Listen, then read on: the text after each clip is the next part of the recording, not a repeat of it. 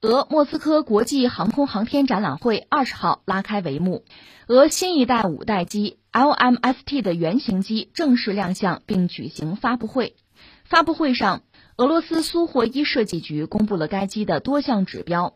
该机最大起飞重量十八吨，最大战斗载荷为七点四吨，极速为一点八马赫，可实现超音速巡航，可实现四百米短距起降，并且可以按照客户需求改造为舰载机和无人机。苏霍伊设计局表示，该机制造成本约两千五百万到三千万美元，预计二零二三年首飞，二零二六年量产，将主要面向国际市场。俄罗斯的新战斗机，呃，我们以前在节目里多次讲过。今天如果说某个国家推出一款战斗机，它不简单的是一个啊军事领域啊武器系统，就是一件新装备，不简单是这么一个问题了。或者说，它不是军事领域一个简单的新闻了，它更多的是什么呢？它涉及到一个，你要通过它要看到这个国家的航空工业。另外呢，这个项目这个产品一旦推出来呢，它可能会对全球的相关领域。不管说是从军火市场，还是对大国博弈，都会产生这样那样的影响哈。所以我理解，这已经不简单的是什么武器问题了，它非常值得我们聊一聊、看一看啊。我们样样来说。第一个呢，先说这个飞机啊，就事论事。前两天呢，犹抱琵琶半遮面，因为他们有一个莫斯科航展，在航展之前呢，这个新飞机就是拿布罩着、扇着。所谓“犹抱琵琶半遮面”，就出现在公众的面前，给人很多遐想的空间。我们当时就关注这个事儿了。现在等于说呢，掀起你的盖头来。呃，在普京面前，这个飞机已经做了一个完整的展示。当然，应该说，目前我们看到这个东西呢，它还得叫一个模型。真正这个飞机首飞呢，还没有进行。目前我们知道这个状况大概是这样几个时间的节点哈。二零二三年，现在二一年嘛，二零二三年能够首飞，二零二六能够量产。它主要是面向国际市场，它单价是两千五到三千万美元，是现在啊，两千五到三千万美元。那明后年不定怎么样呢？估计还会涨。但如果说是大约是这个价位呢，应该说很便宜了。从性质上讲，它有点类似我们国家的那个 FC 三幺，就珠海航展上展出那个 FC 三幺，什么意思呢？那个 FC 三幺是我们这个。沈飞自筹资金研发的，当年也曾经说是要面向国际市场嘛。而这次这个飞机呢，是苏霍伊设计局。如果愿意就是宏观点讲啊，这个飞机是俄罗斯的联合航空制造集团公司，也是他们自筹资金来搞的。目前我们知道呢，它的主任设计师吧，就首席设计师啊，是米哈伊尔·斯特里茨。这位好像不是很有名，可能是新人吧。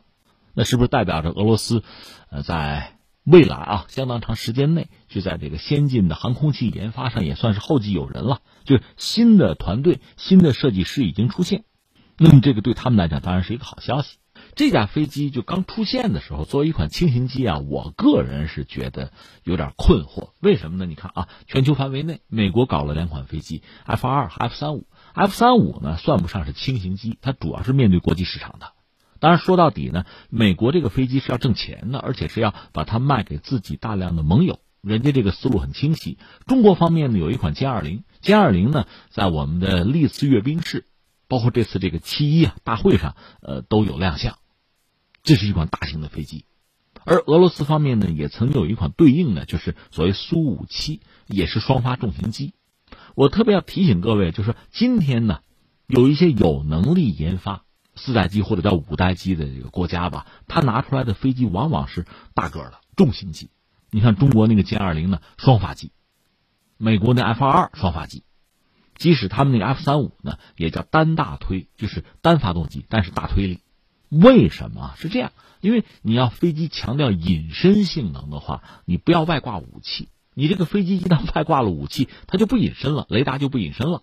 所以你要有内部的弹仓。就是把这个弹药啊装到肚子里边去，这样你外形呢还是光光溜溜的，对吧？这才能隐身。但是你如果有内置弹仓，那就意味着这个飞机尺寸小不了，你还得有油呢。你要隐身啊，外形要保持一个光洁的状况，所以这个飞机尺寸上不能太小。那换句话说，我搞轻型机，你又要隐身，那我们就得打一个问号。那你弹药挂在哪儿啊？你挂在外边就不隐身了，你挂在肚子里边，你有地儿吗？轻型机没地儿啊，所以一旦谁跟我们说我们搞轻型机、隐身机，我们就得打一个问号。那你可能要做出很多取舍和牺牲。而俄罗斯目前恰恰搞了一款轻型机，还有一个名字就英文简称 LMST。这个飞机还已经有了一个绰号叫将军。这个将军啊，不是我们说什么少将、中将那个将军哈，将军就是你看我们下象棋将啊那个将军的意思，表明了自己的一种进取的精神吧。这是俄罗斯这款飞机啊，很有意思。它使用的发动机呢，应该就是为苏五七研发的那个产品三零，就是苏五七作为重型机呢装两台，这个将军呢啊装一台，这从成本上呢也有利于控制。这个飞机尺寸不是很大，我看了看这个。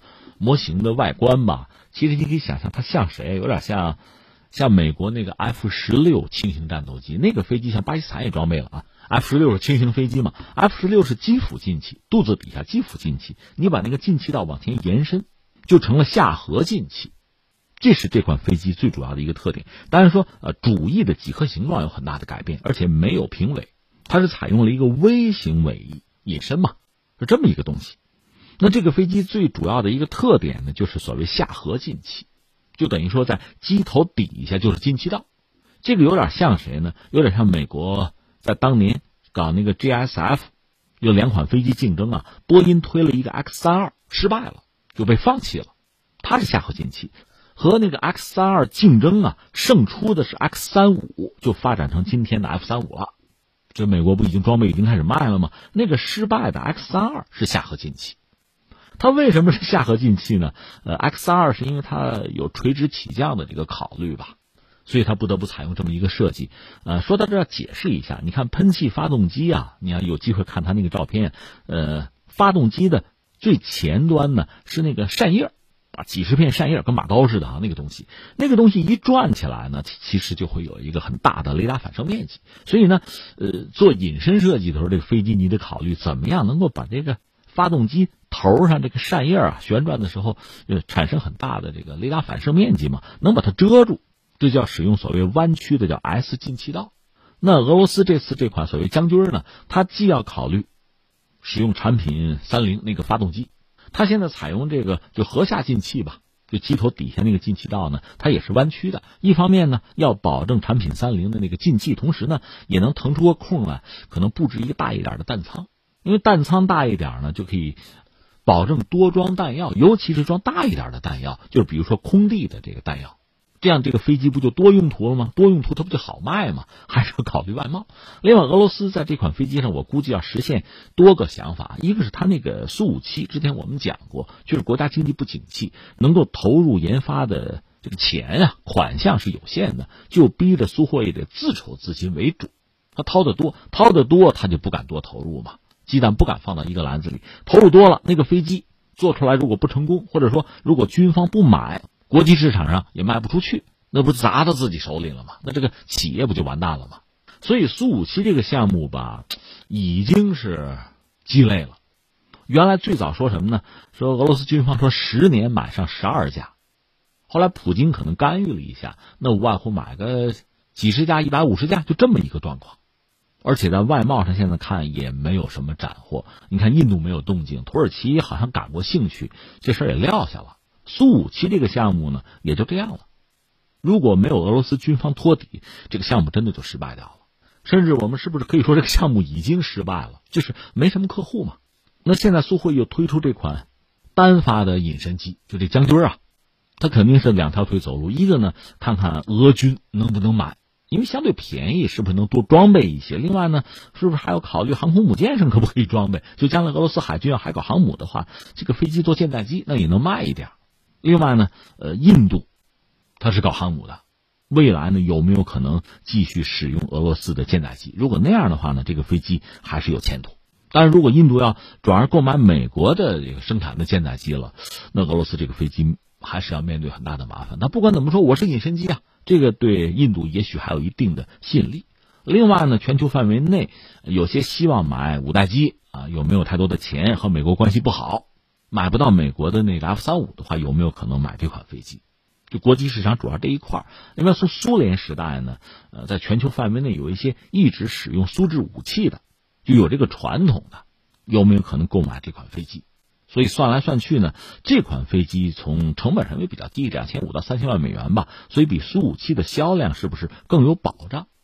就能买得起这款飞机的，是不是更多一些？包括俄罗斯军方，那这个飞机推出来，是不是真的也就意味着苏五七那个项目要告一段落？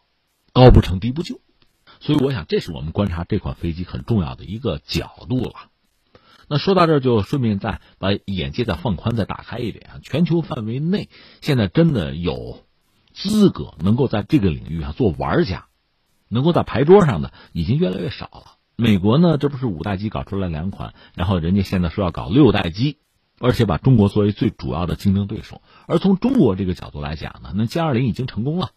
他的总师杨伟在公开接受媒体采访，在央视就曾经表述过，我们以前是一个追赶的状态，人家一骑绝尘，我们可能叫望其项背，呃，到并驾齐驱。到现在呢，其实我们前面已经没有什么对手。就我们再往前走呢，就看我们自己对于未来空战是怎么理解了。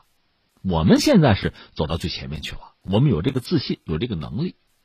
那翻回来，全球范围内呢，呃，英国、另外德法这几个欧洲国家在五代机研发上其实就没搞出什么东西来。你也可以理解他们没有钱，另外他们也可能走错路了，想搞无人机嘛，最后发现无人机空战还早，所以退回来。人家嚷嚷呢说要搞六代机，比如法国的达索。和德国合作搞六代机，英国也搞什么啊？暴风啊，六代机，但是也就说说而已。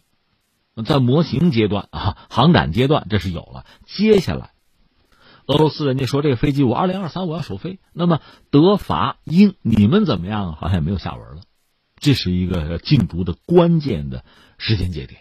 从俄罗斯来讲呢，我们分析它，第一个呢，经济上确实不景气，而且从未来相当长的时间呢，我们看不到它的就制造业啊，传统制造业能够复兴，看不到。但是对俄罗斯来讲呢，必须下决心，拿出有限的资金、有限的资源，投入到新飞机的研发。这样一个是对自己的军力建设呢是一个支撑，另外呢，对自己传统的就全球的武器市场，你要保住，也必须提供客户啊。给他新的选择，所以俄罗斯的这款飞机上其实承载着太多的使命了。刚才我们不是讲吗？你要不要搞航空母舰？要不要搞舰载机？那这款飞机也算是提供了一个保底的选项。所以我们说，作为轻型机啊，它的性能你不可能指望太多。就算它什么空战性能优异哈，毕竟它的航程啊、留空时间都是有限的，轻型机嘛。